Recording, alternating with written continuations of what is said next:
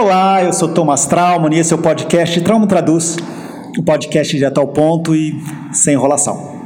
Hoje é dia 26 de outubro de 2020 e vamos nos perguntar: o Brasil virou uma Venezuela?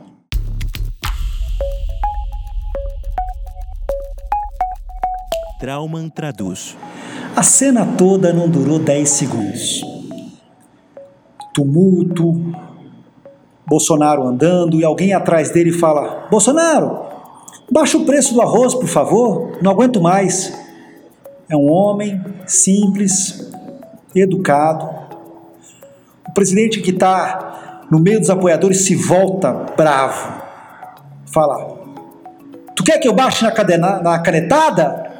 Você quer que eu tabela? Eu tabelo. Mas daí você vai comprar lá na Venezuela climão fica ruim, o sujeito vai indo embora o Bolsonaro fala: é, fala e depois vai embora.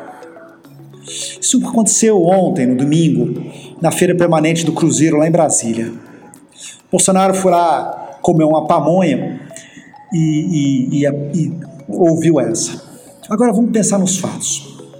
O preço do arroz subiu 51% de janeiro até outubro no mesmo período que a inflação oficial foi de 2,3%.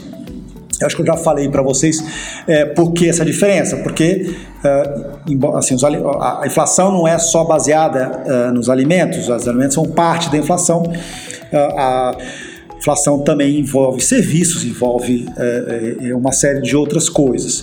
É, para você pensar, ter uma ideia, a inflação geral do preço de alimentos está em torno de 8, 8,5%.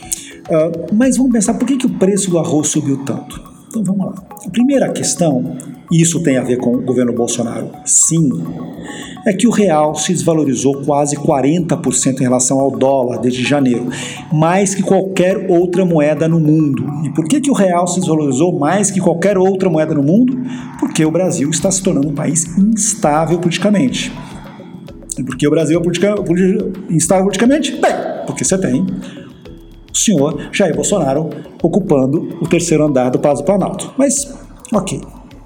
A questão é a seguinte: se o dólar, se o real vale mais, vale menos em relação ao dólar, significa que para o agricultor compensa mais você exportar arroz do que você vender no mercado interno. Portanto, há uma concorrência entre é, a exportação de arroz para a China, que é o grande comprador brasileiro de arroz, comprador de qualquer coisa, basicamente, uh, qualquer produto agrícola brasileiro, com o consumidor nacional. Portanto, nessa, nessa concorrência, o produto brasileiro acabou subindo. Mas não foi só. Nós também tivemos o auxílio emergencial. Esse é um auxílio emergencial que aqui eu já falei também para vocês. Quer dizer, esse programa que ele beneficiou 67 milhões de pessoas, ele também foi responsável pelo fato de que as pessoas começaram a comer mais. E, obviamente, comendo mais, é, qual é a coisa básica que as pessoas comem no Brasil? Arroz e feijão. Portanto, você teve um aumento é, na procura e no consumo de arroz e feijão. Ponto 2, portanto. É, aí você tem uma outra questão. É, nos últimos dois anos, é, você tinha tido uma queda na, na área de plantio de arroz no Brasil, em função dos prejuízos. Portanto, é, você tem então. É, e aí eu vou contar um quarto fator. A partir do governo Temer, mas também no governo Bolsonaro, o governo parou de fazer os chamados estoques reguladores. O que acontecia antes? É, o governo, ele, ele, nos anos que havia muito uma produção é, extremada, o governo comprava o excedente de produção para manter o, o, mercado regulado e em situações como este, como este ano, onde você está faltando produto, o governo ia lá e vendia. Bem, essa era a lógica que você tinha é, durante os governos do PT.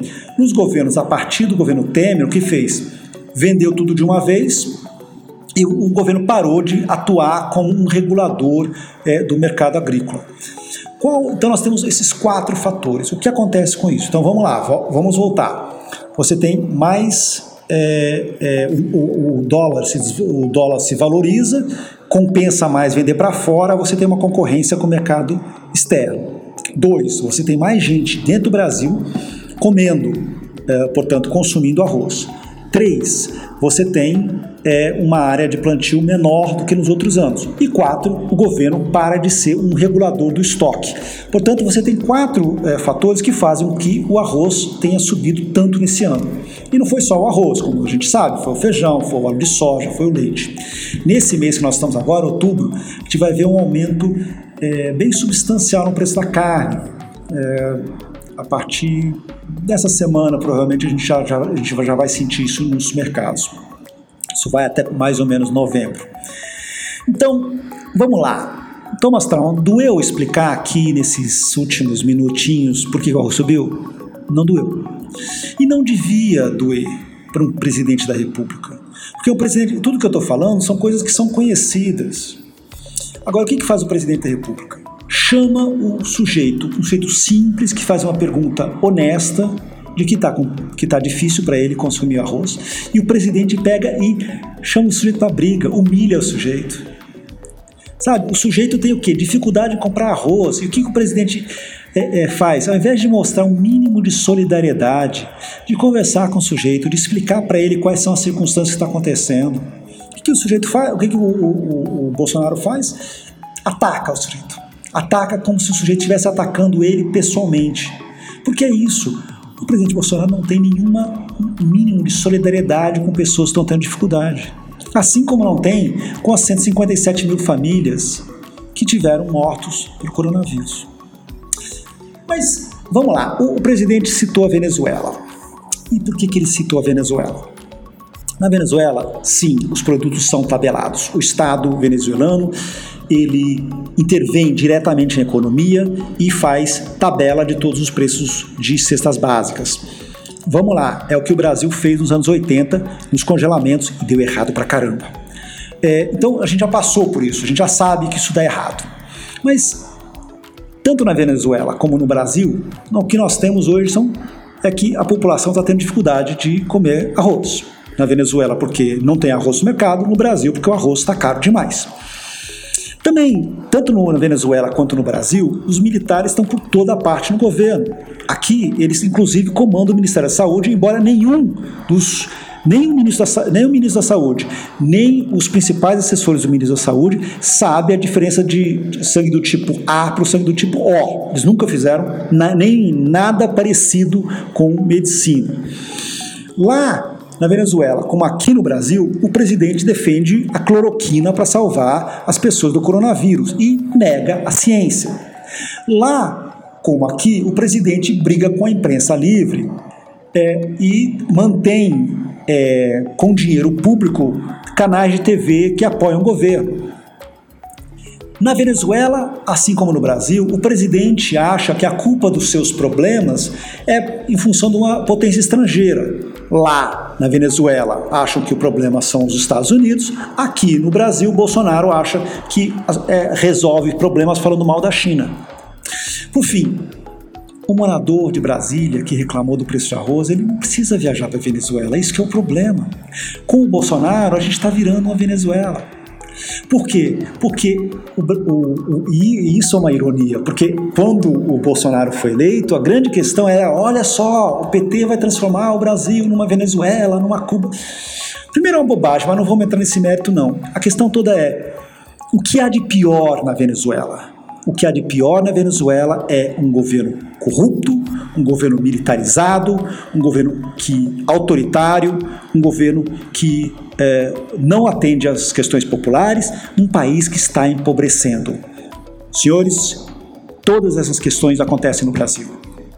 Nós temos um governo que está é, metido em rachadinha, a gente tem um, um, governo que tem uma inflação de alimentos real e que não está fazendo nada a respeito. Nós temos um governo que tem uh, oito uh, ministros militares, nós temos um governo que uh, sim tenta, acha que é mais importante controlar a, a, o Jornal Nacional do que trabalhar, e nós temos um governo que sim está se tornando uma Venezuela. Então, essa é uma circunstância real. As pessoas falam: ah, o Bolsonaro está se moderando. Meus Deus do céu, que moderando? Bolsonaro é um sujeito que está agora atacando a vacina simplesmente para conseguir brigar com o governador de São Paulo, porque ele só pensa em eleição. Ao invés de pensar numa coisa, coisa questão real, que, ou seja, como é que pode, como ele pode fazer com que as pessoas no Brasil tenham uma saúde melhor, como que você pode ter mais gente sendo imunizada contra é, o coronavírus, a única discussão do Bolsonaro, o único pensamento dele é como prejudicar um adversário político. Isso é a mesquinharia da mesquinharia da mesquinharia. Isso é muito pior que Venezuela. Esse foi o Thomas Trauman, é, Trauma Traduz dessa semana. Se o Brasil continuar sendo o Brasil, eu volto na semana que vem com mais um Trauma Traduz. Se cuidem. Até lá. Tchau, tchau.